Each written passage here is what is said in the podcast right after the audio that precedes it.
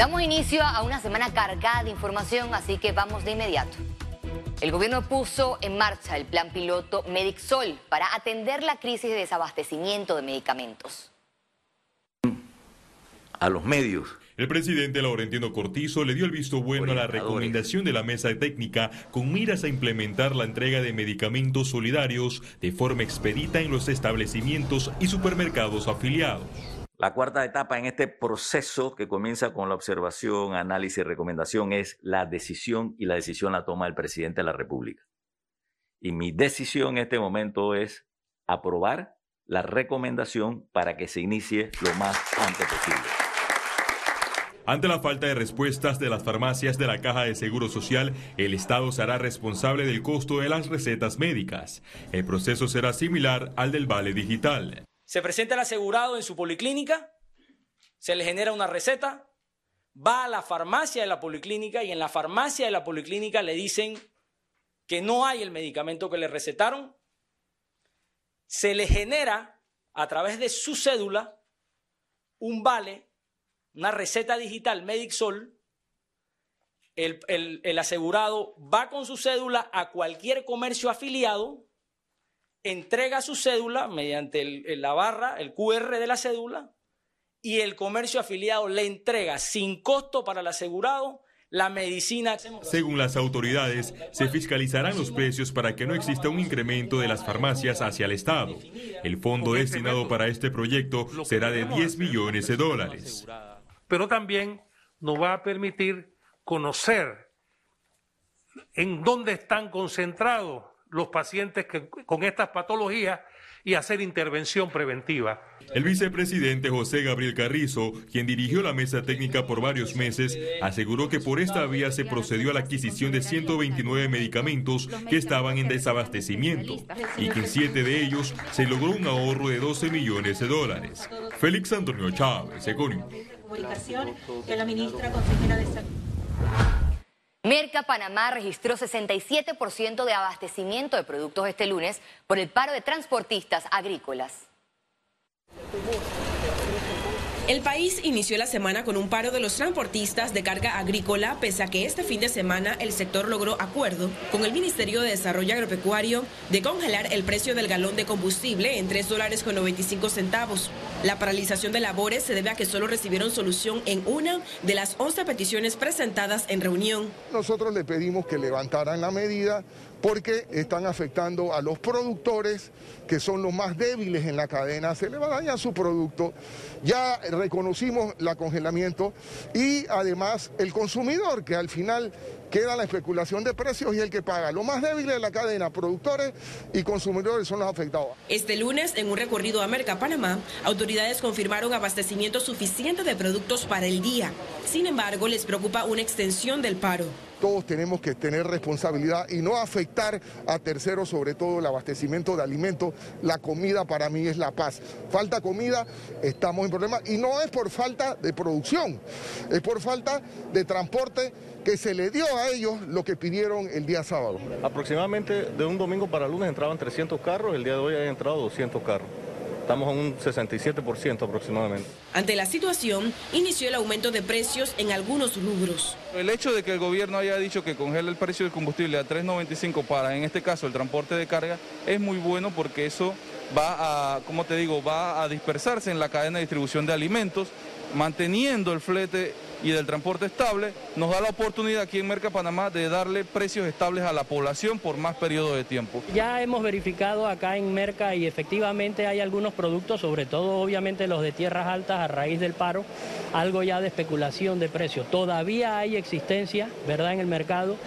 Si el paro sigue, pudiera darse un problema a partir de mañana en adelante. Yo más creo que el ministro, alguien tiene que arreglar este problema porque eh, ya no se puede vivir aquí, como decía Pedro Antamiranda, ¿no? En Panamá ya no se puede vivir porque todo lo debo subir, ¿entiende? El gobierno informó que este martes 28 de junio retomará reuniones con los transportistas a las 10 de la mañana en la gobernación de David Chiriquí. Ciara Morris, Econews. Los representantes de Bellavista y Don Bosco presentarán un anteproyecto de ley para mejorar la recolección de la basura. Una vez inicie el cuarto periodo de la Asamblea Nacional, el próximo primero de julio, los ediles Guillermo Bermúdez y Ricardo Domínguez buscarán que los gobiernos locales en el Distrito Capital tengan la competencia de la recolección y disposición de los desechos debido a la crisis sanitaria y la falta de respuesta de la Autoridad de Aseo Urbano y Domiciliario. La ciudad capital sigue siendo el único de 81 municipios que no maneja su basura y ante la crisis y la incapacidad que ha demostrado la autoridad SEO ya de poder ver cómo nos ayuda a resolver el tema este y la ciudad se encuentra colapsada. Los edificios les sale mucho más barato hoy día contratar una empresa privada que seguir con la autoridad SEO. Por ejemplo, un edificio, hemos hecho el, ejercicio, un edificio que tenga 60 apartamentos, hoy día pagan alrededor de 600 eh, dólares a la autoridad SEO, sin embargo la empresa privada le puede cobrar 480 Olga de Ovaldía de Transparencia Internacional asegura que en Panamá hace falta voluntad para combatir la corrupción.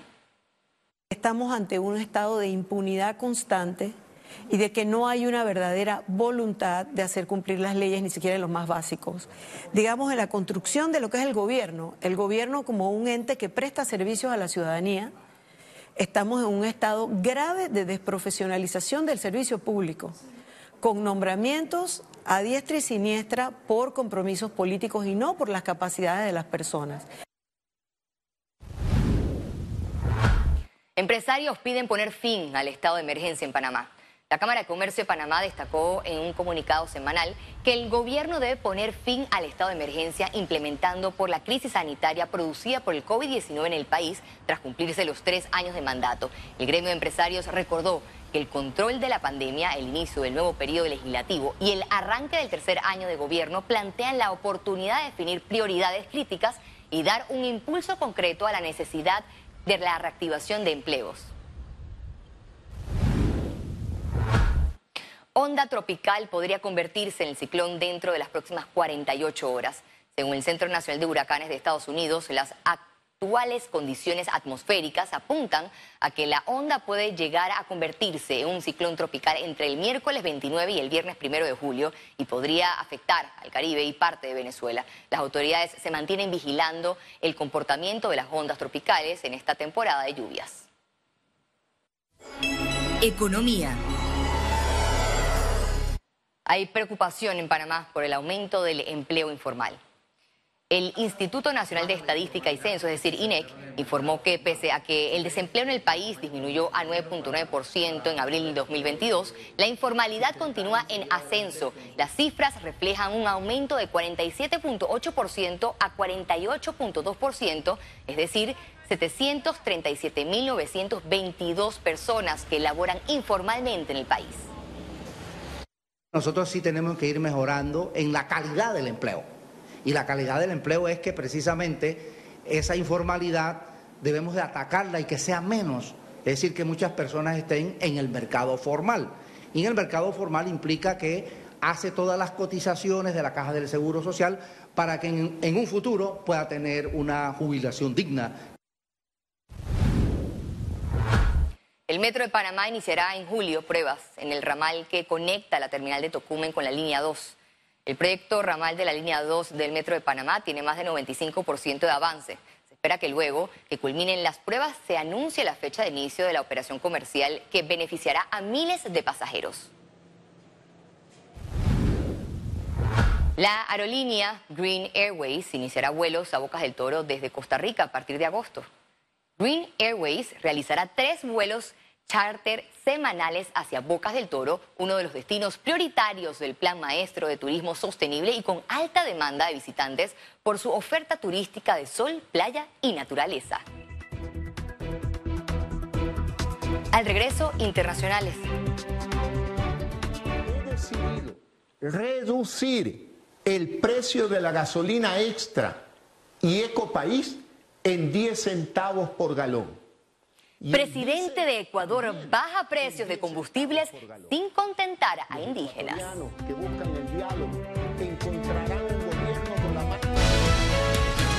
Ya regresamos con Econews.